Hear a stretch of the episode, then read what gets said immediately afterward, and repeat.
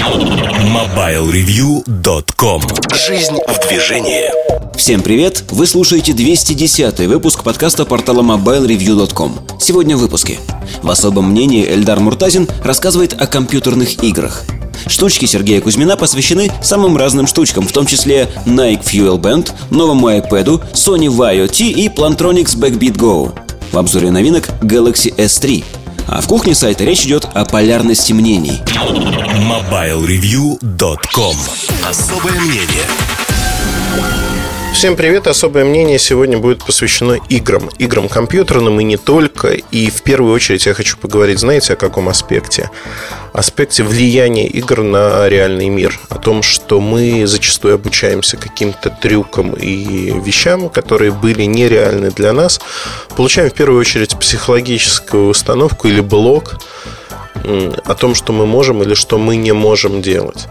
Э, примеры избитые, набившие оскомину, ну, приведу их несколько. В свое время меня поразило то, что показали какую-то из стран, по-моему, это была Бразилия, где пятилетний ребенок умудрился уехать на автомобиле, пяти- или шестилетний ребенок, он уже доставал до педалей, он умудрился уехать на автомобиле отца и проехать э, 100 с чем-то километров.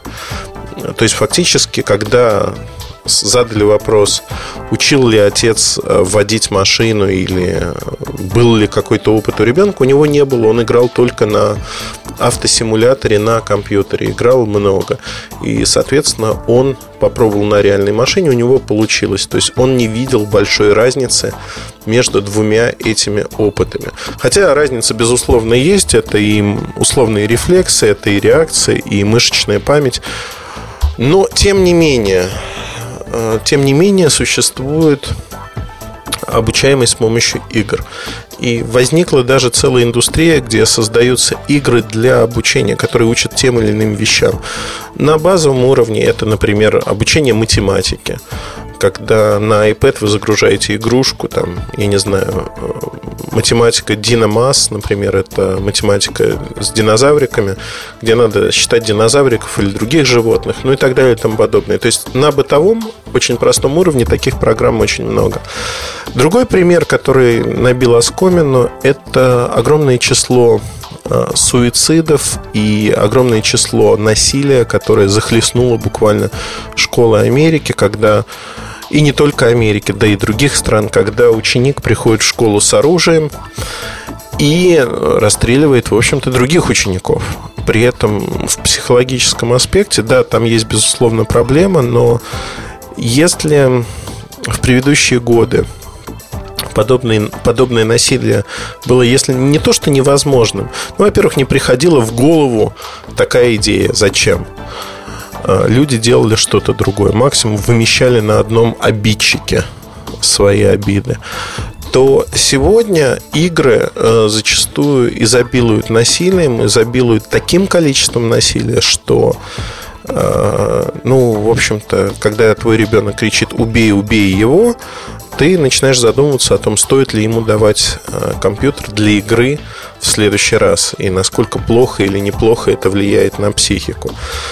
Понятно, что если ребенок растет в нормальной среде, то это все корректируется. Но вот это негативное влияние, корректировать его необходимо, потому что оно негативное. Надо смотреть правде в глаза.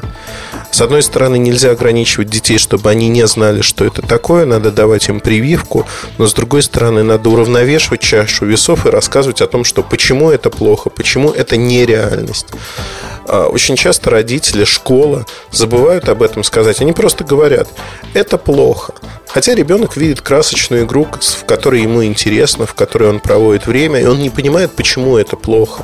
Надо показать, почему это нереально. Надо объяснить. Если до ребенка не доходит, надо найти пути. Это не так банально и просто сделать.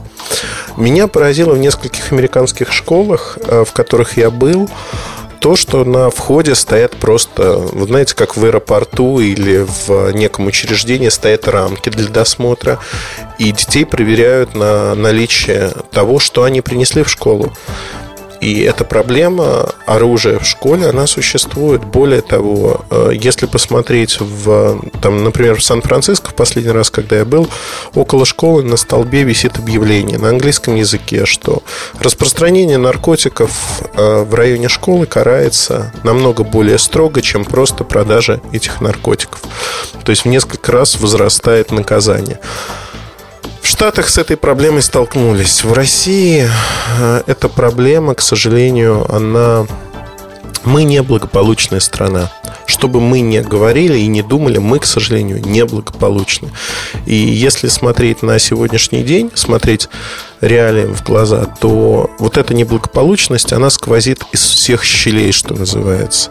Поэтому мы сегодня можем сказать только одно, что на данный конкретный момент, к сожалению, то, что вот противовесы и издержки, которые появились на Западе, они у нас не работают.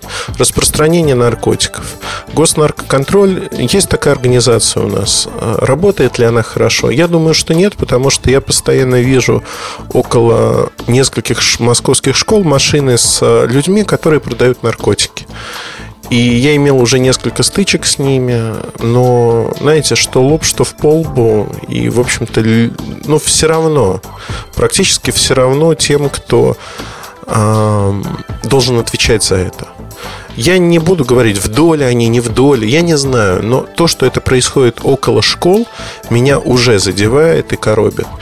И бороться с этим можно только простым способом. Не сочтите, что я призываю к этому. Ну вот отстреливая таких людей, то есть если смертность среди распространителей наркотиков вырастет э, до неких больших уровней, они начнут прятаться. Только в этом случае возможно как-то остановить вот эту чуму. Но если говорить про компьютерные игры, возвращаться, там есть... Знаете, я как человек, который много играет. Я много играю. В прошлом я играл еще намного больше. Я не считаю это злом, с одной стороны. С другой стороны, я, конечно, могу сказать, что в жизни должен быть баланс всего. Если ваш ребенок играет или вы играете там 5, 6, 7 часов напролет, для здоровья это не очень полезно. Час, два, максимум три. Если вы играете ночью, как часто это делал я, то на здоровье это тоже скажется. Нужен баланс между занятием спортом э, и тем, что и во что вы играете. Нужно выбирать игры, которые действительно развивают. И не обязательно развивают даже, знаете, ведь э, у каждого человека свой образ жизни. Там, сегодня я выбираю очень много казуальных игр, которые не заставляют думать сильно, и они просто выключают мозг. Я играю в эти игрушки, потому что мне нужно от той нагрузки, которая у меня есть, интеллектуальной нагрузки, расслабиться. Я играю в разные игрушки. И меня, вот для меня это нормально. Например, э, своим детям я стараюсь предложить игры, которые более интересны, они дают возможность... Ну, вот мы играли, когда они были маленькими, Crying Physics. Надо чертить разные предметы, решать логические головоломки и тому подобные вещи. Физика Ньютона, Архимед, ну, вот такого э, уровня игры, они позволяют э, создавать у детей некое понимание физических процессов, происходящих в мире. Э, химические опыты на iPad или что-то подобное, оптические иллюзии. Вот это все, что можно и во что можно играть и нужно играть. Если дети хотят играть в Field Runners или что-то подобное, я стараюсь, предпочитаю с ними договариваться о том, что чтобы поиграть, они должны что-то сделать. Например, прочитать там статью в National Geographic или «Вокруг света». То есть, э, фактически у нас идет э, я пытаюсь привить очень простую вещь, что для того, чтобы поиграть в бесполезную игрушку, ну, бесполезную с моей точки зрения, потому что я, конечно, до конца не знаю, как она повлияет на развитие ребенка, а, надо сделать некое действие, там, прочитать что-то. То есть это отдых после некой работы всегда. То есть это надо в той или иной мере заслужить, а не просто, знаете, когда родителям делать нечего, кидается игрушка, там PSP или что-то подобное, или Xbox, играй, ребенок сколько влезет. И ребенок потом с очумевшими глазами, совершенно окосевший от счастья и удовольствия, там 5-6 часов поигравший, потом просидевший еще у телевизора, посмотревший мультики. Ну, родителям некогда заниматься, так бывает часто, но это неправильно.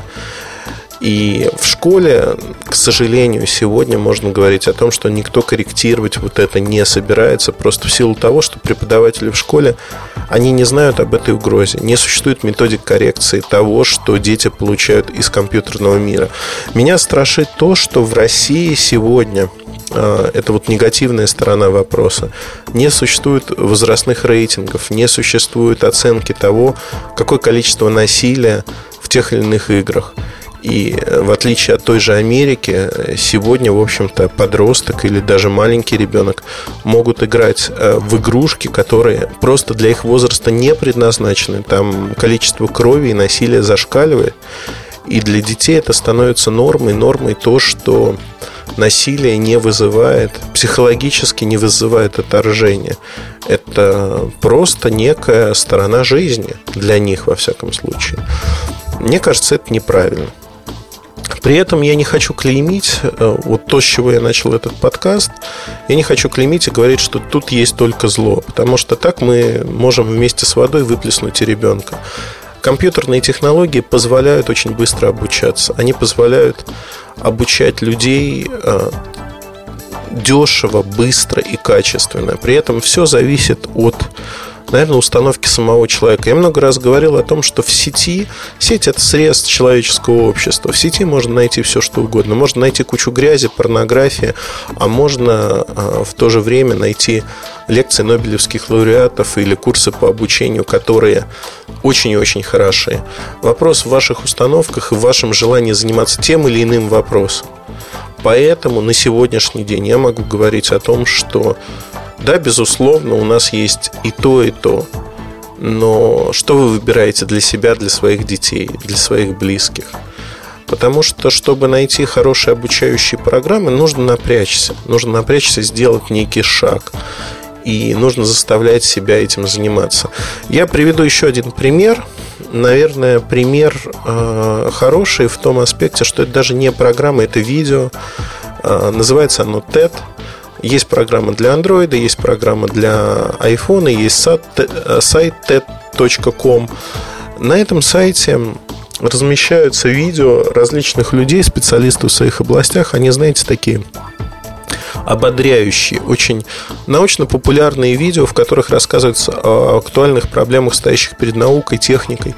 Видео просто шикарные. Вот, вот большинство видео – это видео, которые рассказывают о той или иной проблеме рассказывают хорошо, качественно. Очень рекомендую. Это к вопросу о том, что компьютерные технологии позволяют получить различный контент, в том числе обучающий и развлекающий.